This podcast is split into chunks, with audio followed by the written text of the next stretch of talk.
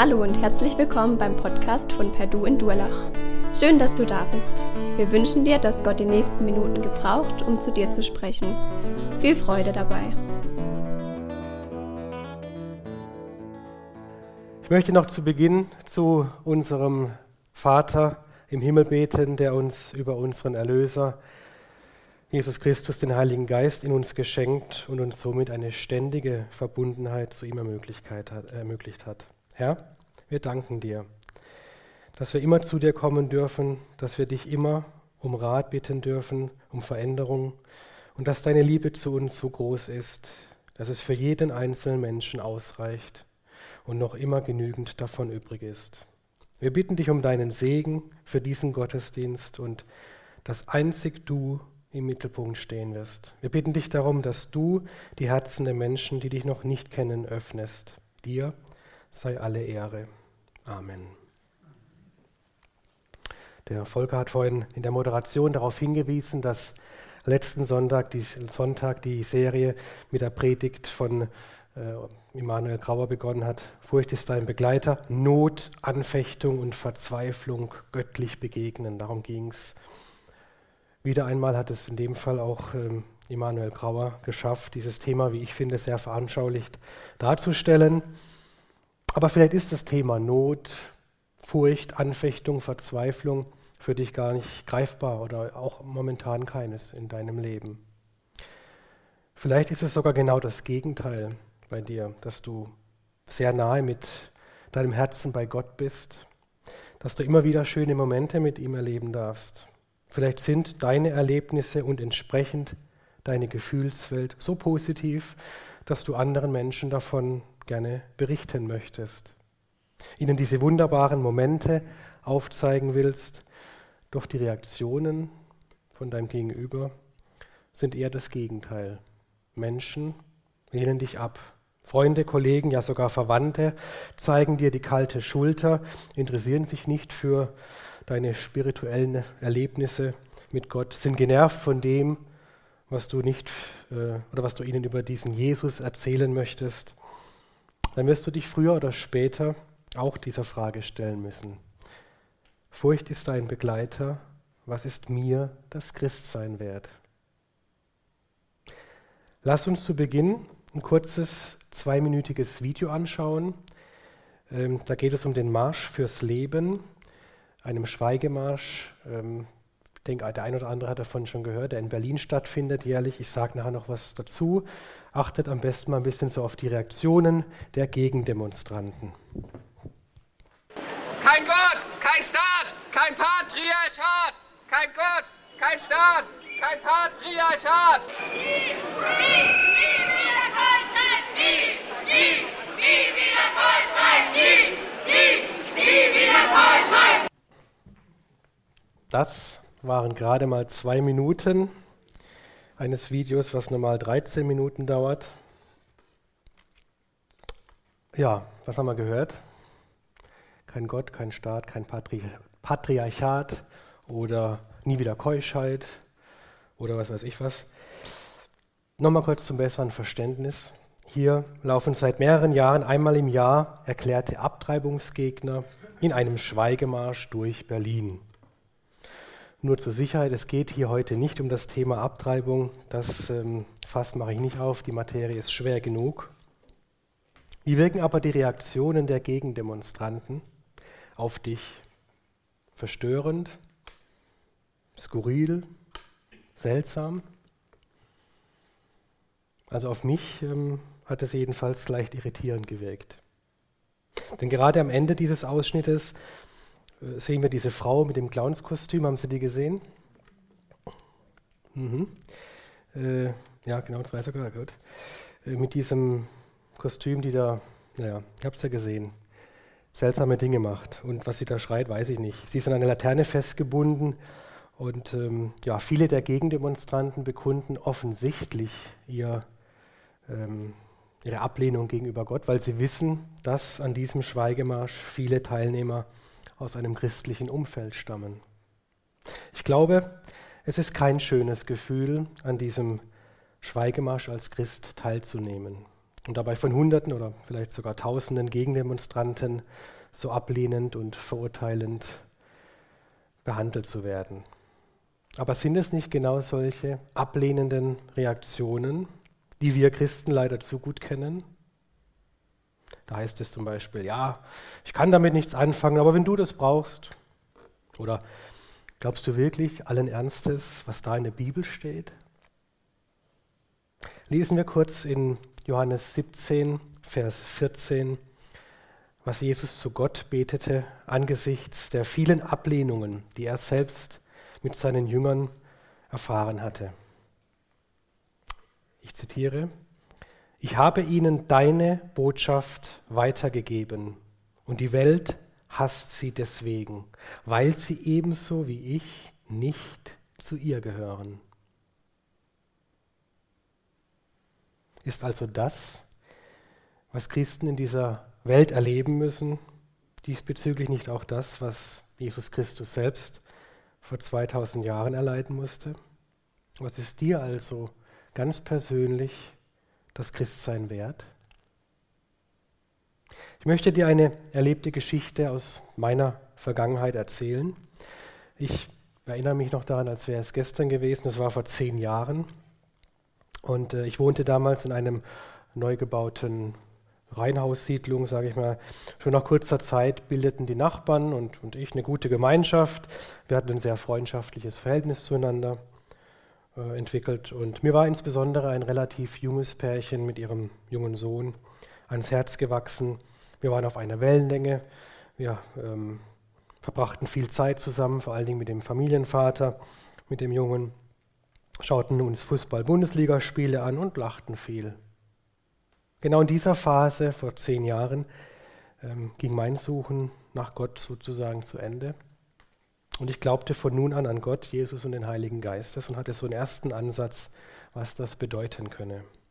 Noch bevor ich diese Erkenntnis und meine Errettung kommuniziert oder in irgendeiner Weise geäußert hätte, spürte ich umgehend eine Abkehr meines guten Nachbarn, Freund, Freundes und seiner Frau von mir, von jetzt auf nachher ohne erkennbaren Grund oder ohne dass ich es verstand.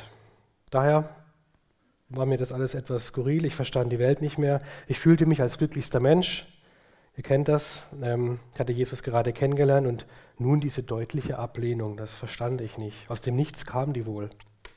Mir war klar, dass mich mein Gefühl aber nicht täuschte. Da aber noch nichts zur Aussprache gekommen war, folgte ich meinem Gefühl und bat meinen Nachbarn, sich in einem persönlichen Gespräch zu äußern, was los sei. Und ohne große Umschweife erklärte ich ihm, dass ich nicht verstünde, was plötzlich zwischen uns beiden stehe. Ob er dies genauso sehe und dafür eine Erklärung hätte. Weil ich hatte sie nicht, ich hatte keine Erklärung dafür. Zu meinem Erstaunen war folgendes die Reaktion. Ähnlich, mehr oder weniger. Ja, Daniel, irgendetwas passt nicht mehr. Ich kann es selbst nicht erklären. Ich weiß es nicht, aber du bist anders geworden. Punkt. Von da an spürte ich Ablehnung und die Freundschaft versandete.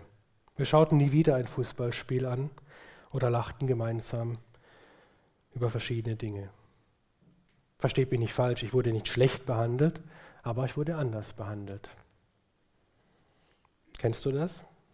Was ist mir und was ist dir das Christsein wert? Ich möchte mit euch heute über solche Reaktionen oder Verhaltensmuster, wie auch immer, aus drei Phasen des Lebens eines Christen sprechen, in denen das Thema Furcht ist dein Begleiter, was ist mir das Christsein wert, ein besonders relevantes sein kann. Drei Phasen. Erstens, die erste Phase kurz nach der Umkehr zu Gott. So habe ich gerade ein Erlebnis geschildert. Wir werden aber noch etwas äh, tiefer reingehen. Die zweite Phase im Alltag eines Christen, das ist so das Greifbarste für jeden wahrscheinlich, also Reaktionen im Freundeskreis oder am Arbeitsplatz oder beim Einstehen für christliche Werte. Und die dritte Phase oder Verhaltensreaktion während der Evangelisation durch einen Christen, während wir Zeugnis für Jesus geben möchten. Wie reagieren da die Menschen? Schauen wir uns mal erstens an, menschliche Verhaltensweisen gegenüber einem frisch gewordenen Christen. Lasst uns gemeinsam folgende Bibelstelle aus Hebräer 10, Vers 32, Hebräer 10, Vers 32 lesen. Ich zitiere. Erinnert euch nur einmal an die Zeit, kurz nachdem ihr die Wahrheit kennengelernt habt und Christen geworden seid. Damals musstet ihr euch in einem schweren und leidvollen Kampf bewähren. Einen schweren und leidvollen Kampf. Es scheint so, als ob es schon immer schwierig gewesen war, gerade zu Beginn des Christseins weiterhin als Mitmensch akzeptiert zu werden. Wohin das führen kann im Extremfall, Thema Anfeindung, Verfolgung und so weiter, werden wir nächste Woche hören. Es gäbe viele Beispiele zu nennen, in denen Menschen, die heute Morgen im ersten oder auch heute im zweiten Gottesdienst bei uns sind, die vor Jahren Christen geworden sind, kurz danach von Freunden, von Bekannten, von der eigenen Familie teilweise oder vollständig abgelehnt worden sind.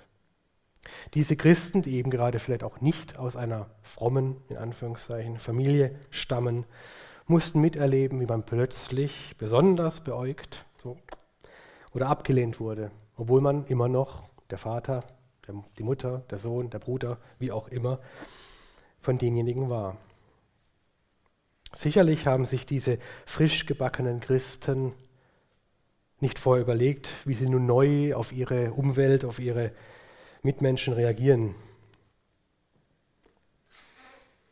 Aber dass Familien gespalten würden, das steht mehrfach in der Bibel. Denken wir beispielsweise an Mose, der sich letztlich seinem Volk zuwandte, nach langem Hin und Her, und dadurch von seiner pharaonischen Stieffamilie ausgestoßen wurde. Oder denken wir an Jeremia, der aus einer priesterlichen Familie stammend eine erfolgreiche, angesehene Laufbahn vor sich hatte und dann als Prophet im Auftrag Gottes Dinge offenlegte, die dem israelischen Volk so gar nicht passten. Sie verstießen ihn. Seine Familie schämte sich wider ihm. Was ist oder war dir das Christsein damals wert, als du angefangen hast, an Gott zu glauben? Vielleicht erinnerst du dich. Schauen wir auf den zweiten Punkt, menschliche Verhaltensweisen gegenüber einem Christen im Alltag. Kennst du das? Du bist auf der Arbeit und bei einer privaten gemeinsamen Pause sticht keiner aus, nur du. Oder zwei Kollegen lästern über einen abwesenden Dritten, nur du hältst dich raus oder versuchst zu schlichten. Oder du verurteilst nicht einfach pauschal mal wieder eine Entscheidung deines Vorgesetzten wie quasi der Rest des Teams. Danach fragt man dich vermutlich nicht mehr so häufig, ob du in der Mittagspause mit zum Italiener nebenan gehen möchtest. Kommt dir das irgendwie bekannt vor? Kennst du das, dass wie eingangs gesehen jemand offensiv Partei ergreift, zum Beispiel für das Thema Abtreibung? Nur du als Einziger hast eine Meinung, wohl wissend, oder hast eine andere Meinung, wohl wissend, dass du im nächsten Moment als Außenseiter dastehen wirst? Kennst du es, wie man pauschal über Flüchtlinge oder Ausländer schimpft, nur du versuchst zu erklären, dass eine Flucht in einem überfüllten Schlauchboot über ein Meer sich meist nur sehr verzweifelte Menschen antun, nicht nur Wirtschaftsschmarotzer, die in ihrem Land einfach keine Lust zu arbeiten haben.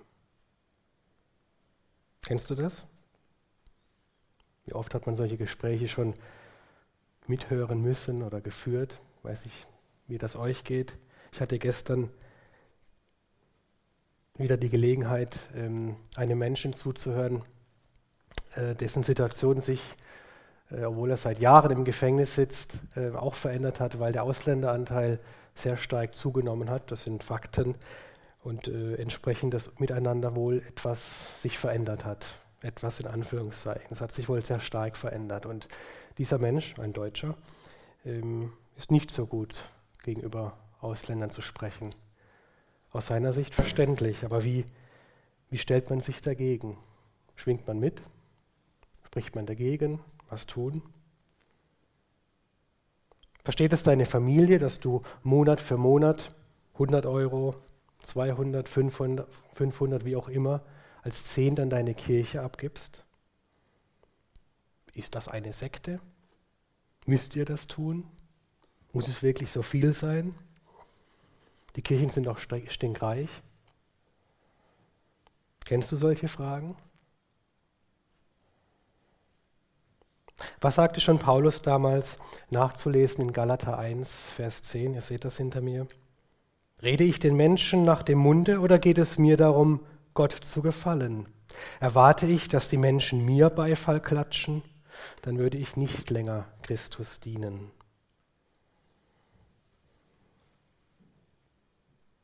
Schauen wir uns den dritten Punkt an. Menschliche Verhaltensweisen gegenüber einem Christen bei oder während der Evangelisation. Vermutlich ist hier die größte Ablehnung, die uns Christen widerfährt, wenn wir die gute Nachricht von Jesus Christus an andere weitergeben. Dort, wo wir am offensichtlichsten den Menschen von Jesus Zeugnis geben, wirkt meist der Teufel am stärksten. Genau dann. Ich verweise hier auch an die Predigt von Immanuel Grauer über das Thema Teufel vom 7. Oktober 18. Kann man auch nochmal über unseren Podcast nachhören. Ich persönlich erinnere mich noch sehr gut an die Gesichter, als ich damals Gemeinderat war, die mich völlig entgeistert ansahen, als ich als damaliger Gemeinderat dieser Gemeinde als einziger gegen den jährlichen stattfindenden verkaufsoffenen Sonntag stimmte. Herr Golling, ist das Ihr Ernst? Fragend wurde ich angeschaut. Man muss nicht zwingend gegen den verkaufsoffenen Sonntag sein. Ich war es in dem Moment und wurde ungefähr so angeschaut, mit großen Augen. Keiner verstand mich. Ich habe es begründet, aber es blieb mehr oder weniger dabei. Ja, liebe Geschwister, vielmals werden wir abgewiesen, vielmals werden wir beim Versuch, Zeugnis von Jesus zu geben, in eine Schublade mit zum Beispiel aktuellen Geschehnissen aus der katholischen Kirche gesteckt, um nur ein Beispiel zu nennen. Wenn wir von Gott reden, nur vom Thema Glauben, nicht vom Thema Kirche, lautet trotzdem häufig die Antwort, mit Kirche habe ich nichts am Hut, will ich gar nicht. Aber dennoch sitzen wir heute Morgen hier, nur deswegen, weil uns irgendwann oder stetig jemand von Gott berichtet hat und diesbezüglich Jesus ein Stückchen näher gebracht hat. Wir müssen uns damit begnügen, dass häufig nur der stete Tropfen den Stein hüllt, wie es so bekanntlich heißt. Manchmal aber ist das Gespräch in einem Moment das, was ausreicht, was genügt, um Nicht-Christen ein Stückchen vielleicht näher zu Jesus zu führen. Vielmals jedoch bleibt es bei der Ablehnung oder dem Desinteresse des Gegenübers. Ihr kennt die Einwände, die gebracht werden, selbst wenn man dieses Thema ganz vorsichtig anreißt. Da verliert man bei den anderen plötzlich den Status des coolen Typen und wird zu einem frommen Christen abgestempelt. Fertig. Kann passieren. Es war auch ganz ermutigend, äh, als ähm, ich dieses Thema grob zumindest in der Bibelstunde, wo Thomas Neuer mich sehr gut begleitet hat über Monate hinweg, ähm, ich mit älteren äh, Geschwistern aus unserer Gemeinde austauschen durfte, wie die, wie die das erlebt haben, wenn sie Zeugnis geben. Und die Reaktionen, egal in welchem Alter, sind sehr ähnlich. Ablehnung gehört dazu. Ist leider so. Aber wo sind sie nun, die ermutigenden Beispiele aus der Bibel, in denen Menschen, die an Gott glauben oder glaubten und auch teils enorme Schwierigkeiten in ihrem Leben hatten und dennoch von Gott belohnt wurden? Schauen wir uns einen relativ langen Text aus Hebräer 11, 1 bis 13 an. Der gibt eine klare Antwort, wie ich finde, auf diese Frage. An manchen Stellen habe ich ähm, gekürzt, damit es nicht ganz so lange wird. Ich lese vor. Der Glaube aber ist eine Verwirklichung dessen, was man hofft, eine Überzeugung von Dingen, die man nicht sieht. Durch Glauben brachte Abel Gott ein vorzüglicheres Opfer dar als kein, durch welches er Zeugnis erlangte, dass er gerecht war, indem Gott Zeugnis gab zu seinen Gaben. Und durch diesen, obgleich er gestorben ist, redet er noch. Durch Glauben ward Henoch entrückt, damit er den Tod nicht sehen sollte, und er wurde nicht gefunden, weil Gott ihn entrückt hatte. Denn vor der Entrückung hatte er das Zeugnis gehabt, dass er Gott wohlgefallen habe. Durch Glauben bereitete Noah, als er einen göttlichen Ausspruch über das, was noch nicht zu sehen war, empfangen hatte, von Furcht bewegt, eine Arche zur Rettung seines Hauses, durch welche er die Welt verurteilte und er der Gerechtigkeit wurde, die nach dem Glauben ist. Durch Glauben war Abraham, als er gerufen wurde, gehorsam, auszuziehen an den Ort, den er zum Erbteil empfangen sollte, und er zog aus, ohne zu wissen, wohin er komme. Durch Glauben empfing auch selbst Sarah Kraft, seinen Samen zu gründen oder einen Samen zu gründen, und zwar über die geeignete Zeit des Alters hinaus, weil sie den für treu erachtete, der die Verheißung gegeben hatte. Diese alle sind im Glauben gestorben und haben die Verheißungen nicht empfangen, sondern sahen sie von der Ferne und begrüßten sie und bekannten, dass sie Fremdlinge und ohne Bürgerschaft auf der Erde seien. Wow, so viele Beispiele in, Beispiele in 13 Versen. Abel, Henoch, Noah, Abraham, Sarah. Und wie ihr wisst, es gäbe es noch Dutzende mehr in der Bibel, die uns zeigen, dass Gott uns sieht und dann sind sie wieder da, die Reaktionen der anderen. Entweder Desinteresse oder Aussprüche wie, und du glaubst wirklich, dass Sarah, eine Frau mit 80, noch ein Kind gebar? Echt jetzt? Das glaubst du wirklich? Oder dass dieser Henoch nie gestorben, sondern entrückt wurde, was immer das sei? Sowas kannst du echt glauben? Und die Geschichte von Adam und Eva im Paradies, das glaubst du echt? Und dass es diesen Jesus Christus gab und er Sohn Gottes war? Ja, liebe Geschwister, ja, das glauben wir zutiefst. Seit vielen Jahren sogar, also in meinem Fall seit zehn. Aber ich verstehe dich falls du das nicht glaubst. Ich verstehe dich, weil ich selbst so gelebt habe. Daher bete ich immer wieder für dich, dass auch du erkennen wirst, was wir hier bereits gesehen haben. Auch wenn du mich heute innerlich belächelst. Wie gehst du damit um, mit deinen Mitmenschen, die dir vielleicht die kalte Schulter zeigen? Was ist dir das Christsein wert? Ich möchte schließen mit einem Bibelvers aus Lukas 10, Vers 27. Ich lese vor. Er aber antwortete und sprach, du sollst den Herrn, deinen Gott, lieben aus deinem ganzen Herzen und mit deiner ganzen Seele und mit deiner ganzen Kraft und mit deinem ganzen Verstande und deinen Nächsten wie dich selbst. Sich also auf Gott zu verlassen, an ihn zu glauben, das Herz auf Gott auszurichten, auch wenn es einem nicht immer gut wird, gut geht, wird belohnt werden. Sei dir dessen sicher. Und dennoch wird genau deswegen, weil es dir mit Gott gut geht, Ablehnung in deinem Leben vorkommen. Ist dir das Christsein dies wert? Ich wünsche es dir. Amen.